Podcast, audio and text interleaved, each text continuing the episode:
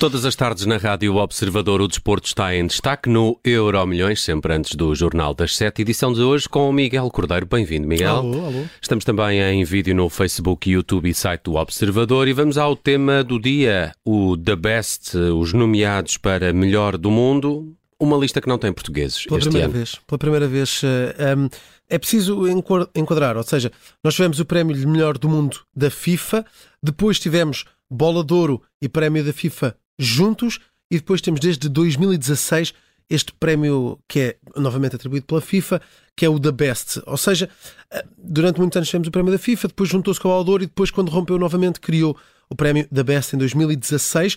Cristiano Ronaldo venceu em 2016, venceu em 2017, Modric em 2018, Van- eh, Messi eh, em 2019, eh, Van Dijk em segundo nesse ano e Lewandowski em 2020 e também em 2021.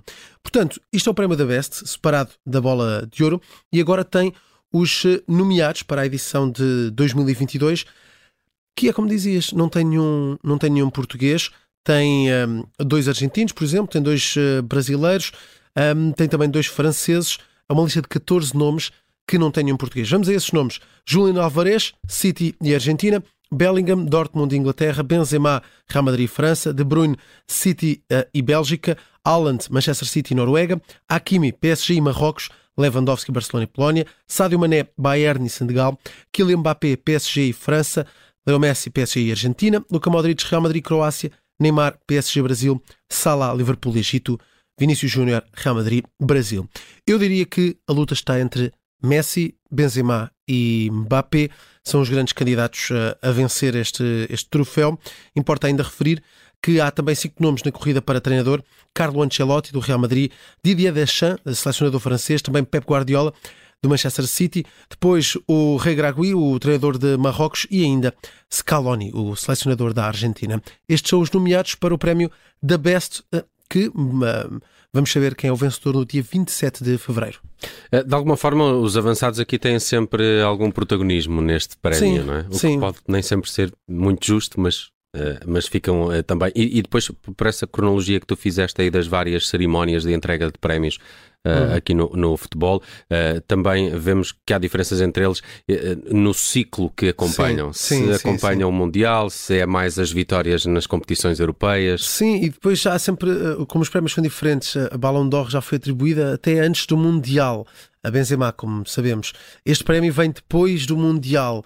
E muito muda, até na percepção eh, de, de quem Mediática, vota, vezes, mediática, dos adeptos, daquilo que até é prestação, não é? Porque o Mundial é a maior competição de, de futebol do mundo eh, e se um jogador está bem nessa competição, isso é um grande indicador. E de facto, se olharmos para selecionadores, estão aqui três, sele- três selecionadores na, na lista dos treinadores que estiveram na- eh, ou nas meias finais ou na final. Ahm, enquanto jogadores, também temos muitos jogadores que estiveram ou nas meias finais ou na final.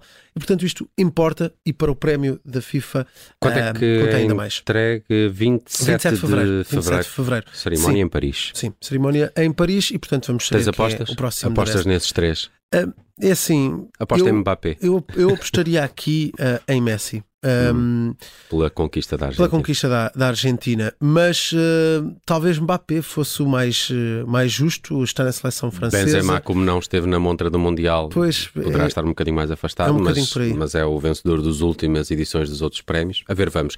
Já são Sim. conhecidos os nomeados para melhor do mundo. Os prémios da Best vão ser conhecidos no final de fevereiro. E eh, agora, para o futuro, falamos precisamente de Messi Uhum. e do seu futuro, pois que eh, surgiram aqui hoje notícias de que esse futuro pode passar pela Arábia Saudita. Pois parece que se na Europa não, não é possível fazer uma Superliga, eh, então faz a Arábia Saudita uma Superliga com super jogadores, mesmo que seja em final de carreira. que já tenham eh, comprado os direitos de transmissão desta liga Sim, para Portugal. o que é que acontece? O Al Nasser, eh, que é um dos maiores clubes da Arábia Saudita, acaba de contratar Cristiano Ronaldo, como já sabemos, eh, é a maior figura do, do clube, como é óbvio também. Agora surge a notícia de que o Al Hilal, eh, o rival do Al Nasser, quer contratar eh, Messi e eh, isto não é algo para, para já, não é já para esta temporada, não se, não, se, não se avizinha também que seja já para a próxima, até porque o PSG está a preparar uma campanha de renovação de Messi em que a frase até é Messi vai terminar a carreira no PSG, isto tendo em conta aquilo que é a carreira a nível europeu. Óbvio que depois há contratos que podem surgir na América ou, ou, ou na Arábia uh, para Messi um, ter um fim de carreira tal como Cristiano Ronaldo está a ter, muito lucrativo. Um, e de facto o Al Hilal aparece aqui hoje uh, na imprensa desportiva de todo o mundo como um clube interessado em Lionel Messi e oferecer um contrato de 280 milhões de euros por ano, é acima do contrato de Cristiano uh, Ronaldo, e isto é um investimento que até tem o Estado uh, como parceiro importante e como ajuda. Mais uma vez, a Arábia Saudita é candidata a acolher o Mundial de 2030 e Messi e Ronaldo na mesma liga um, pode ter o seu peso mediático também no momento da, da decisão de, de, quem votar. Confundo uh, o Al-Ali com o Al-Hilal, não é? Porque um Sim. é do Egito e o outro é da Arábia Saudita, mas este é onde está, por exemplo, o Marega e outros jogadores uh, que passaram pelo campeonato ah, ah, aliás, uh, português. Neste, neste, campeonato, neste campeonato da Arábia Saudita há, há vários jogadores que passaram em Portugal. Nós, nós já falamos do Al-Nassr, não é? Que tem, como por exemplo, Abu Bakar, tem Talisca, que já passaram em, em Portugal.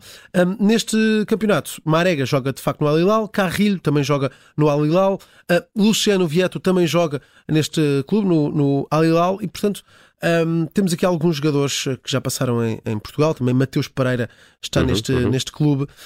Um, vamos ver se de facto consegue ou não contratar Messi. Uh, a proposta não é para já, isto não está a falar para já, mas são rumores que vão surgindo de a Arábia Saudita estar interessada, com o apoio do Estado, em contratar Messi para um dos clubes, neste caso seria para o rival do Al Nassr. Muito bem, vamos agora à memória do dia 12 de janeiro de 2009. Há 14 anos, Cristiano Ronaldo foi eleito o melhor jogador do mundo para vamos, a FIFA. Sim, vamos àquela explicação que eu estava a dar. Antigamente havia os prémios da FIFA e da, eh, e da Ballon d'Or separados, depois juntaram-se e depois voltaram-se a separar em 2016. Portanto, vamos recuar ao período em que estavam também separados, em que não se chamava The Best e é que 12 de janeiro de 2009 Ronaldo ganha o prémio de melhor jogador do ano de 2008. Ronaldo aqui já está no, no Real Madrid, uh, mas uh, faz grande parte dessa temporada no Manchester United e conquista este prémio uh, de melhor jogador de, do ano de 2008. Um, há uma foto mítica de Cristiano Ronaldo ao centro, com um casaco dourado, numa conferência de imprensa, antes de receber este troféu, e, e, ao lado estavam os outros jogadores que, que ficaram para trás neste prémio: Lionel Messi, Kaká, Fernando Torres e Xavi uma fotografia engraçada por dar-nos perspectiva daquilo que era a moda na, na altura, muito diferente dos dias de, de hoje. Messi um, também é conhecido por levar sempre ótimos casacos a sim, estas cerimónias. Sim, sim, sim, sim. Mas aqui foi a primeira vez que Cristiano Ronaldo conquista um prémio de melhor jogador atribuído pela FIFA.